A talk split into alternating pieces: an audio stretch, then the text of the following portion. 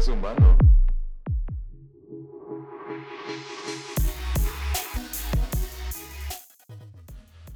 Hola, hola, ¿cómo estás? Estás aquí de nuevo y para mí es un gusto recibirte. Pero bueno, si no habías estado con nosotros en los tres episodios anteriores, te cuento que hablamos sobre parejas. Así es que puedes ir y revisarlos. ¿Sabes?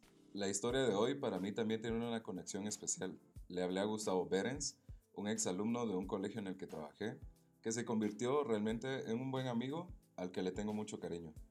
Es una persona a quien admiro de verdad muchísimo porque en su momento fue diagnosticado con cáncer y a pesar de que pues escucharemos que no fue nada fácil el proceso, durante su tratamiento me pareció un testimonio viviente de que podemos elegir cómo vivir una situación dura y delicada como lo es el diagnóstico, por imposible que parezca. Durante dos episodios nos compartirá su experiencia y, un, y en un tercero responderemos preguntas que puedes hacer enviando un audio por DM a mi Instagram Kenneth Brito GT. Fíjate que al principio em, es medio raro que uno le diga, mira, te queremos o me gustaría que, que pudieras como contar un poco tu, de, de, tu historia o de, o de tu proceso o de algo que al final de cuentas puede ser algo muy personal. Pero cuando alguien te lo pide, me, primero me dijo que fueras vos. Siento que, uh -huh.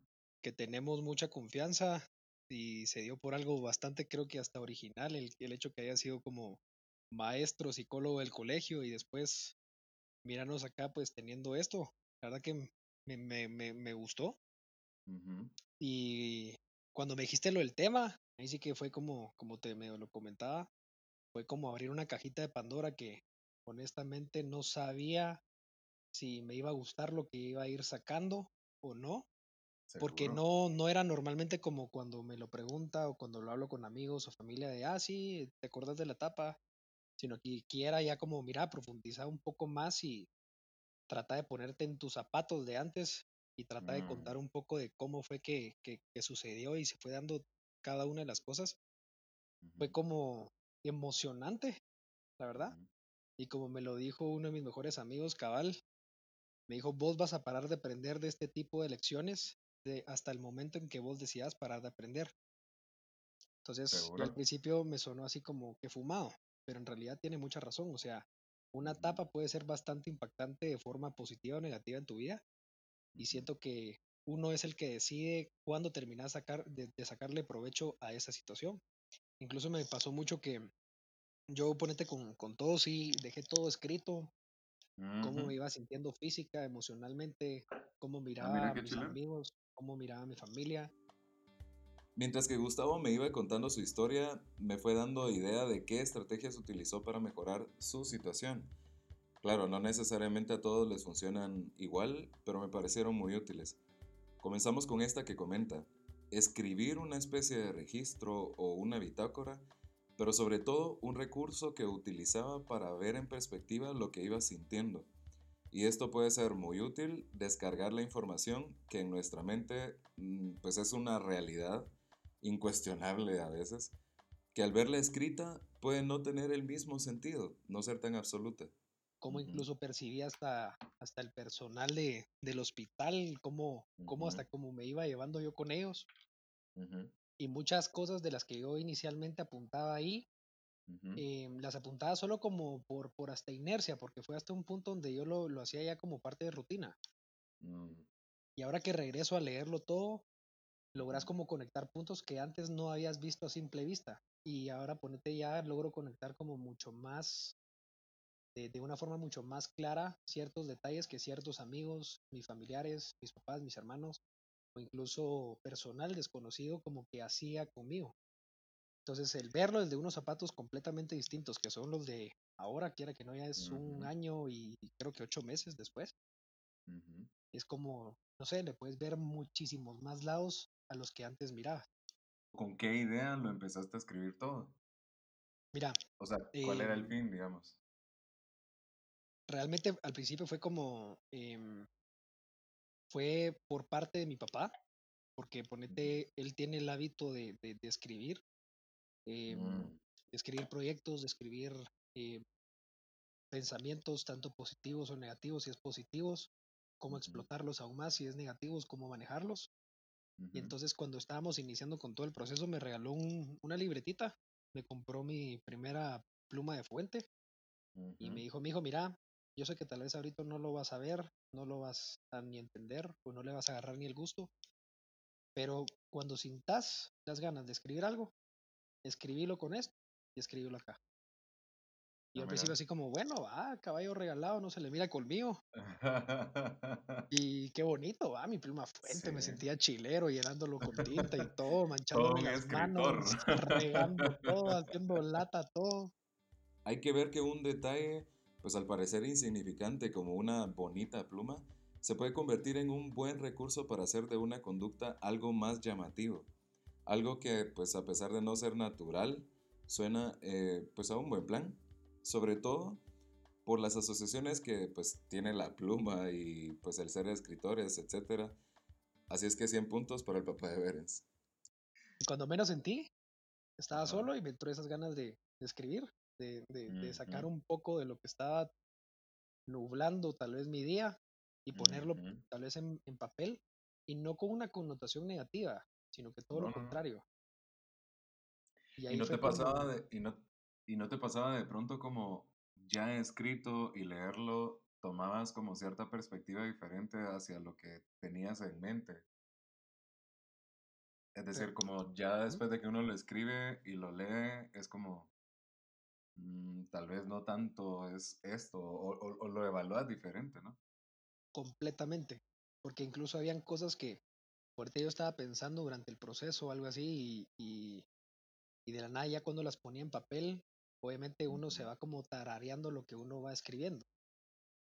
Y en eso cuando yo mismo me iba escuchando, o me, yo mismo me iba leyendo, mejor dicho, había muchas veces que solo decía yo, o sea, ¿qué te pasa por la cabeza? O sea, ¿por qué te estás sintiendo así? ¿Te escuchas, te escuchas hasta mal sintiéndote así? O sea, Seguro. Sentís con, con muchas cosas, tanto positivas como negativas. Y con las positivas era a la madre. En serio, es así como en serio me estoy sintiendo y el conectar lo que yo estaba escribiendo con lo que realmente estaba pensando y sintiendo era como te, me sentía puro puro loco sonriendo solito en mi cuarto. si quieres para ir dándole como, como la estructura y digamos en, en cuestión como de línea de tiempo, yo entiendo que, que, todo esto comienza, o, o, al menos eso creo, no sé, vos, vos me corregís, todo esto comienza en el momento en el que te dan un diagnóstico y tenés que enfrentarte a un montón de cosas, ¿no? Yo, pues yo te preguntaría, cuando te dieron el diagnóstico, ¿cómo fue eh, para vos y tu familia? Y, y al final todas esas ideas que seguro pues empiezan a caer, a relacionarse, a todo eso que imaginas. Ese proceso. Exacto. Cabal, ponete, fue, fue un viernes, y eh, fue cabal a final del mes. Y bueno, yo a mí me había salido, me había salido un pequeño bulto ahí sí que en el cuello. De la nada, bueno, para hacerla, para no hacerla tan larga, eh, a través de un par de diagnósticos, un par de visitas al médico, al final de cuentas me dijeron que me tenía que hacer una biopsia. De hecho, mm, nos fuimos a hacer la biopsia y todo hasta que dijeron que era inconclusa los resultados, hasta que tuvieron que operar y obviamente extraer por completo la, el, el, ganglio, ¿va? Y al hacer eso, pues el diagnóstico, em, yo estaba aquí en mi casa y de hecho de la nada yo bajé, estaba todo en familia. Y a pesar de que sí, somos una familia bastante unida, me sorprendió que yo no hubiera, que, que, que yo no estaba enterado que nos íbamos a juntar ese día. Entonces de la nada solo viene y me agarran, estaba mi papá, mi mamá, estaba mi hermano, mi hermana, el esposo de mi, de mi hermano y el esposo de mi hermana. Y en eso viene y sentado y empezamos a, empezamos a convivir tranquilos hasta que en eso vino y empieza el discurso mi papá y me agarra y solo dice, bueno, la verdad es que estamos reunidos porque mi hijo lindo me voltean a ver y en eso solo viene y me dice, fíjate que nos dieron los resultados de la biopsia yo ya estaba en otra sintonía, pues estaba feliz de porque estaba mi familia ahí. Y de la nada solo me dicen, mi hijo lindo, eh, tenés cáncer. Mm. Entonces, al escuchar al principio, no te voy a mentir, o sea, fue hasta como, en serio, pensé que me estaban jugando una broma de muy mal gusto. Seguro. Entonces, cuando después veo a mi mamá, obviamente que no se pudo, ahí sí que no se pudo controlar y pues, pues empieza a llorar. Fue realmente así como choqueante porque me di cuenta de que estaban hablando de la persona que tenía cáncer, de hecho era yo, seguro. y no me estaban hablando paja. Entonces fue ahí como cuando ya iba, ya iba como penetrando la idea. Incluso mis hermanos era la primera vez que lo escuchaban. Entonces sí fue no solamente un golpe para mí, y la verdad es que desde el principito cabal, creo que como no lograba ni calarme a mí la idea que me estaba pasando a mí, lo que más me preocupó al inicio fue cómo se lo estaba tomando mis hermanos. mm, Y bueno, así, así fue el, ahí sí que el diagnóstico, el, cómo, cómo, cómo fue que me lo dijeron. Creo que ese ha sido el fin de semana más largo que he tenido en toda mi vida y espero que sea el más largo que tenga en lo que me queda de los Ujú. 100 años que espero seguir viviendo. Pero, pero no, fue, sí, sí, sí, fue lo que fue. ¿Y de lo que más pegaba, ponete, eh, fue, me empezó un, o sea, cuando ya se fueron toda mi familia y todo, y ya me tocaba ir a mi cuarto solo a dormir, ahí empieza esa, ahí sí que diarrea mental. Mm, y empieza todo ese, ese cascadeo de pensamientos negativos, angustia, miedo, estrés, ansiedad, cómo le haces ir a tus amigos, el, o sea, el chavo que conocían que era alegre, que vivía de arriba para abajo, parrandero, eh, de la nada su vida le dio un cambio completo de sentido y ¿qué hace, va? O sea, ¿cómo se los digo? ¿Cómo actúo? ¿Cómo cambia mi hábito, mi estilo de vida? ¿Voy a seguir yendo a la U o no? Porque de hecho yo cabal estaba terminando mi último semestre de mi carrera en, en, en la U. Estaba, este, cabal estaba terminando Recuerdo que sacar, me contaste. ajá, estaba terminando sacar ingeniería empresarial y entonces era como, fue una, como te digo, de verdad, un cascadeo de, de, de todo tipo de ideas Y en eso siempre algo como me quedaba de que no quería como contarle a nadie. Esto fue sábado, ujú, todo el día sábado, toda la madrugada del sábado. No dormí nada absoluto, por supuesto, ujú, y era porque no quería decir, o sea, no quería que la perspectiva de las demás, de, de- de- de las demás personas sobre mí cambiara. O sea, yo quería seguir siendo el, el alegre, el que todo el mundo me gusta creer que quiere tener en algo social, o que quieren invitar, o que yo invito, y de la nada iba a pasar a ser al que le iban a tener lástima, porque quiera que no es un tema bastante tabú, por así decirle, y uno solo tiene que escuchar la palabra cáncer para, para incluso para asustarse y de una vez uno, uno, unos, uno muchas veces de una vez dice cáncer y ala, ya se lo llevó la fregada.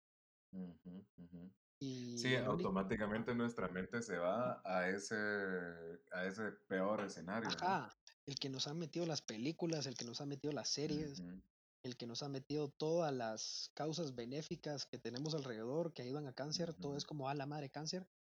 Y sí, definitivamente es algo súper, súper serio, em, algo que definitivamente cambia vidas, em, no solamente para la persona que, que, que obviamente padece o que, o que enfrenta esas pruebas, sino que a toda la gente a su alrededor, Por supuesto. entiéndase amigos, entiéndase familiares, entiéndase personas conocidas que, que, que, que a uno pues que te han visto, que te conocen como sos y de la nada ven, ven que estás enfrentando una prueba de ese calibre, definitivamente cambia todo tu ecosistema social, por así decirlo.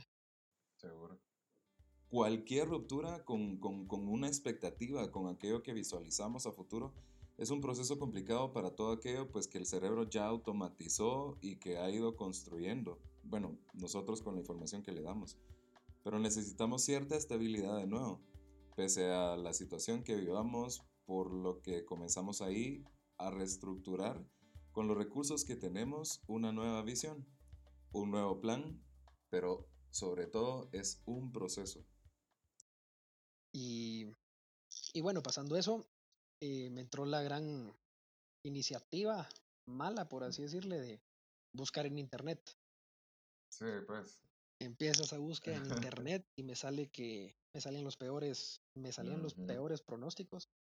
Y eso obviamente no alimentaba en lo absoluto, no, no, ayudaba en lo absoluto mi, mi, mi cascadeo de pensamientos negativos. Y entonces fue donde dije yo, momento, o sea, ¿qué estoy haciendo? Primero, no sé ni qué buscar. Segundo, no sé ni en dónde buscar. Entonces ujú, solamente estoy leyendo información que me está asustando y que realmente no tiene sentido que lo lea. Okay. Después fue como, bueno, esto, esto ya, ya, ya venía siendo domingo, como te digo, los días se pasaron eternos. Ya viene siendo el día domingo y digo, bueno, ya mañana me toca, me toca ir a la U, actúo normal, actúo como si nada, eh, actúo deprimido, ¿cómo voy a actuar? Yo no puede calcular o tal vez hasta planear cómo uno se va a sentir, pero a la hora de la hora, las emociones, por más que uno las trate de controlar, creo que te pueden sacar un comodín y te salen ganando la jugada y te dominan. Sí, por supuesto. Entonces, mi pavor era ese, ir a la U y que todo el mundo saludara al chavo que conocen que es alegre y saluda a todo el mundo. Y que la nada, ese eh, persona alegre que contagia, espero que algo positivo, de la nada lo vean decaído, triste, hasta que dije yo, realmente, porque hasta culpa empecé a sentir, no sé por qué, empecé a sentir culpa, culpa más que todo de... como porque, porque la gente estaba, ponete mis hermanos, mis papás estaban tristes mm, y sentía culpa por eso. Seguro. De ahí yo dije, madre, si así estoy poniendo a mis propios papás y a mis hermanos, toda la gente que, que va a escuchar de esto se va a sentir lástima o se va a sentir mal por mí, o peor aún, van a sentir, van, ese sentimiento me pasó mucho, ponete incluso cuando mi papá me fue a, me fue a levantar al día siguiente. Normalmente me levantaba con, no sé, con un tono alegre, un tono incluso grita, así a, a grito, levántate, ya es tarde, lo que sea. Pero por primera vez se acerca mi papá desde que recuerdo y me dice, hola, mijito lindo, ¿qué tal estás?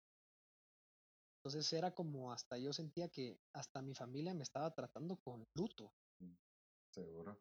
Entonces dije Es yo, que al no, final, to- al final toda esta parte es compleja por eso, ¿no? Como enfrentarte como a, como a eso, ¿no? Como al luto de, de ciertas ideas o de las cosas que puedes visualizar y que sentís que corren peligro, ¿no?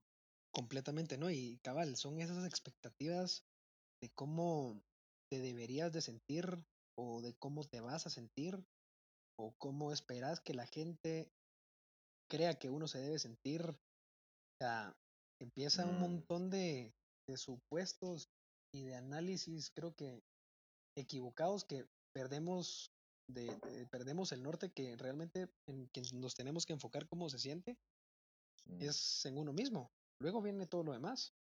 Pero claro. si quiero estar bien con alguien, entiéndase familiar, amigo, otra persona, cualquier tipo de relación, primero tengo que estar bien conmigo mismo.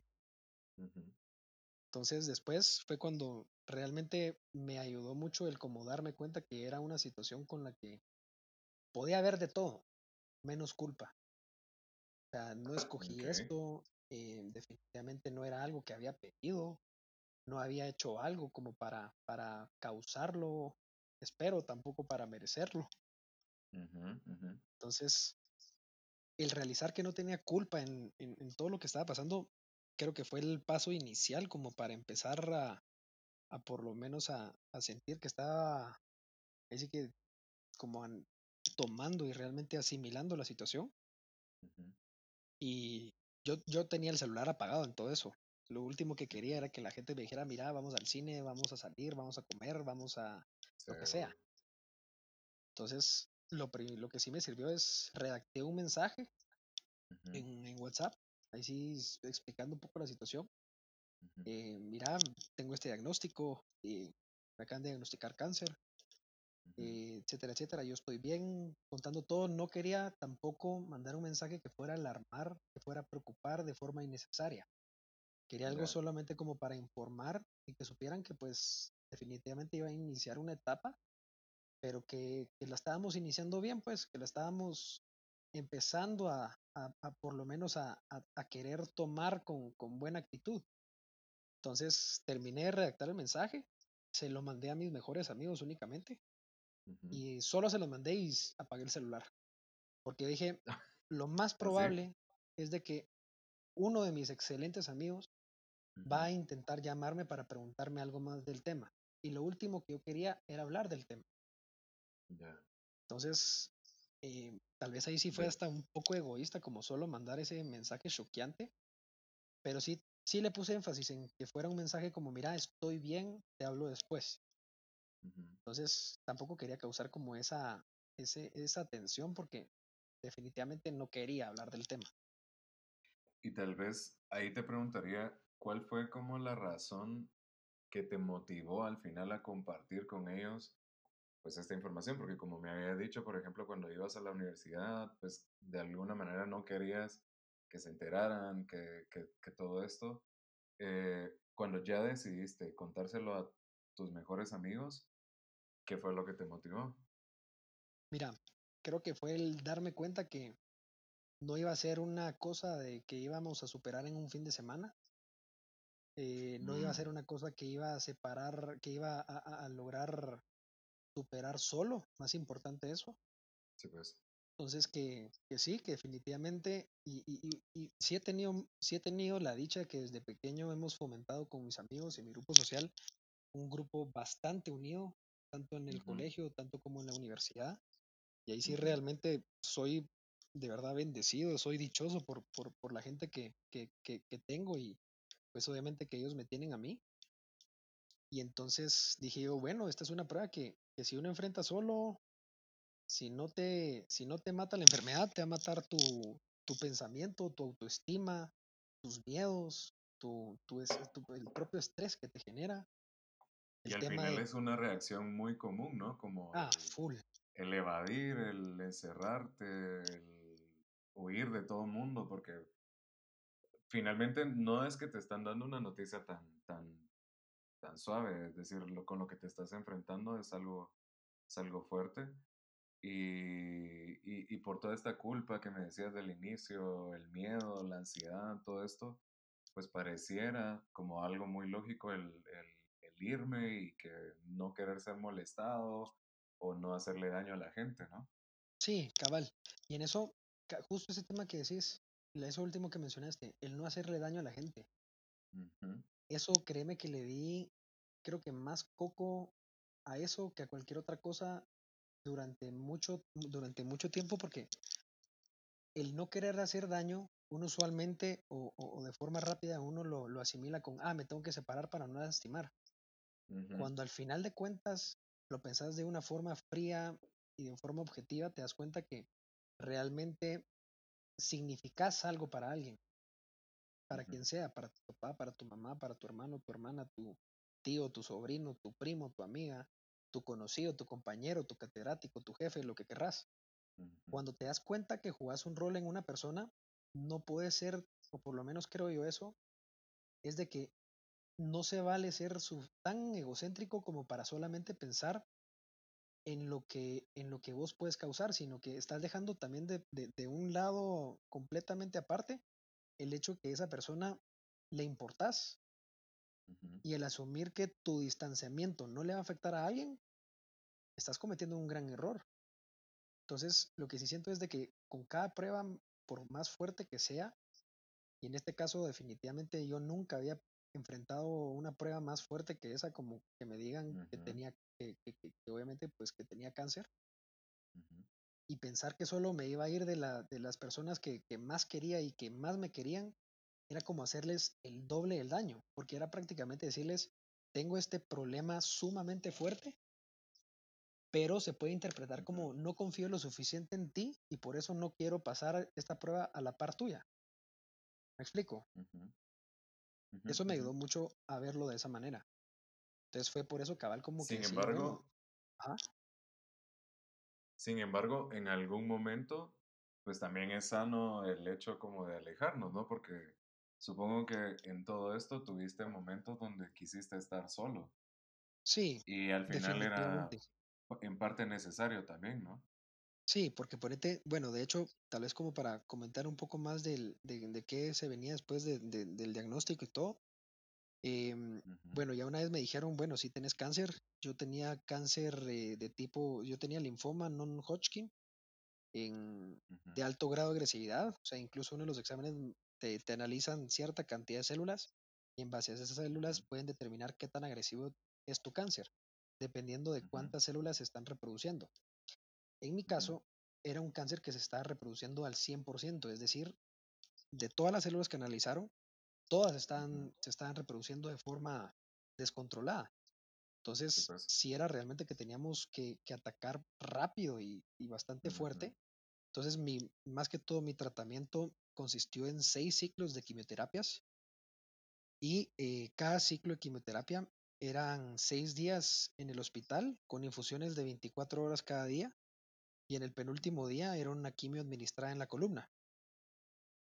Entonces, si era como, al final de cuentas, cada tratamiento, cada cuerpo, cada cáncer es completísimamente distinto. O sea, en ningún momento creo que nadie puede pretender comparar un tratamiento con otro porque cambian muchos factores, el cuerpo, las medicinas, las quimioterapias, eh, los efectos secundarios, la persona, el, cambian muchísimos factores. Entonces, no pretendo como comparar mi tratamiento con el de, el de nadie más ni ninguna otra enfermedad, simplemente este fue el mío. Y sí, fue bastante como, era largo, era dramático, es la palabra correcta, porque pasar seis días conectado a una máquina, ahí sí que literalmente enchufado, que te estuvieran pinchando fácil unas cuatro a cinco veces cada día, tomas de sangre, quimioterapias, infusiones, esteroides, eh, la quimioterapia en la columna que es como la intratecal. Explico todo esto como para poner un poco en contexto El, el, hecho que para uno que, que, lo enfrentaba y que sentías tu cuerpo pinchado a cada rato, a cada rato, a cada rato, y poco a poco sabías que durante esos seis días, las 24 horas te están metiendo prácticamente eh, medicamento que a corto plazo en realidad lo único que te estaba haciendo era puro daño. Caída de pelo, eh, caída de ánimo, de apetito, em, dolores, mareos. todos los efectos definitivamente sí están. Pero, no sé, como fue bastante como... Y durante esos etapas, retomando el, punto inicial, es que sí, definitivamente eran momentos donde me sentía tan mal que lo único que quería era estar solo, completamente solo y no estar hablando con nadie, no tener ni música, no tener absolutamente nada. Y creo que sí es, son importantes esos espacios, pero creo que más importante aún es decirlos. Aquí va otra estrategia que me pareció importante dentro del proceso de Gustavo. De pronto te ves pensando más en los demás, en las reacciones que van a tener, y eso te hace ceder mucho. Pedir el espacio, hacerlo de una manera asertiva, por supuesto, también es necesario. El entorno puede ir aprendiendo a manejarlo, pero hay que hacerlo. Mi, mi, familia, mis amigos, de verdad, no puedo pedir, no, puedo pedir mejores personas en mi vida como las que tengo, pero eran mucho de, de, querer estar conmigo y todo, y era momento que por más agradecido que estaba con ellos, por más que los amaba y los amo, eran momentos donde también les tenía que pedir, mira, ahorita ni yo me aguanto, necesito que porfa te vayas. Y lo más bonito de todo esto es de que las personas entendían. Y que lo respetaran también, ¿no? Ajá, exacto. Eso sí, porque lo que sí no se vale es enojarse con quienes no tienen la culpa. Y el saber que es algo que nadie te lo está causando. O sea, siento que también es mucho de, de no atar puntos que no están conectados. Pues yo no tenía razón alguna por la cual explotar con mi mamá, por la cual explotar con mi papá, pero aún así me pasaba. Y lo más bonito de todo es de que, como lo, como lo hice, como lo hice mucho tu podcast, es literalmente parte de ser humano. De que literalmente hay un punto donde por más controlado que quieras llevar un proceso, por más fuerte que sea, las emociones te vencen, tu control, uno se cansa. Em, ahí sí que te dejas llevar, pues, por lo menos te dejas Sí, seguro. O sea, hay emociones que al final tenés que dejar eh, dejarte sentir, ¿no? Porque, porque también era parte de un proceso saludable. Cabal. Y eso cabal me lo dijo, me lo dijo una de mis mejores amigas, que de hecho vino a mi, a mi casa, ella estaba pasando por algo sumamente difícil y algo muy similar, de hecho. Y en eso me dijo, mira, mira, Berens, em, yo sé que todo el mundo te está diciendo y te va a decir de que seas fuerte, de que mantengas una actitud positiva, que seas alegre, que no quites esa sonrisa que siempre, que, siempre has tenido, etcétera, etcétera. Pero en eso me dijo, y creo que fue uno de los, de los consejos más útiles durante todo el proceso, que fue que me dijo simplemente, lo único que te puedo aconsejar yo es, déjate sentir lo que estás sintiendo. De verdad me encantó el consejo, contrastante por cierto, porque no es lo que solemos decir. Pero sí, las emociones son parte del ser humano. ¿Cómo hubiera hecho Gustavo para crecer, manejarlo mejor sin saber qué le iban diciendo las emociones? Son información importante, así es que, pues para la amiga de aquel, 100 puntos también. No sé por qué, solo me lo terminó de decir. Yo ya iba en mi segundo ciclo de quimioterapias. Ya estaba completamente pelón, ya estaba completamente sin apetito, sin ya ya ya con todo con todos los efectos. Y literalmente siento que fue la primera vez donde lloré a moco tendido. Porque realmente es, no sé, alguien que estaba pasando por algo muy similar, algo muy cercano a esa persona, que me lo haya dicho con tanta franqueza, de forma tan abierta, y algo que tenía toda la razón. El dejarte sentir lo que estás sintiendo, se vale, definitivamente se vale. Eso no quiere decir de que te vas a quedar tirado, que te vas a quedar así, eh, ahí sí que lamentando la situación durante mucho tiempo, pero definitivamente esos tiempos de poderse desahogar libremente son realmente vitales para llevar, siento yo, cualquier proceso o, por, o cualquier prueba. Más, y la conecto mucho con cualquier proceso y cualquier prueba porque sí, definitivamente la mía por hasta, hasta hoy ha sido el cáncer. Para muchas otras personas puede ser el tema ahorita que todo esto que está trayendo el coronavirus, el encierro, eh, situación financiera, situación laboral, situación familiar, relación con pareja, eh, etcétera, etcétera. O sea, quiera que no, son estas pruebas que nos, que nos llegan a, a sacudir por completo nuestro mundo y está en nosotros cómo, cómo decidimos afrontarla. Me gustó que Gustavo relacionara el aprendizaje que tuvo en su momento con la pandemia, pues que al final nos ha afectado a todos de distintas maneras, que de momentos hemos, pues nos hemos sentido ansiosos, con miedo, cansados, frustrados, y mientras más pasa esto con mis pacientes, conmigo mismo, he visto la necesidad de prestarle atención a la información que nos da cada emoción versus reprimirlas. Aquel, al darse permiso de experimentarlas, también logró entenderlas y reconocer si la información que las activaba era válida o podía interpretar las cosas de otra manera. Así es que pues, nos ha dado un buen tip. Dejar de luchar con ellas sin tampoco entenderlas como titiriteras que nos mueven sin dejarnos decidir.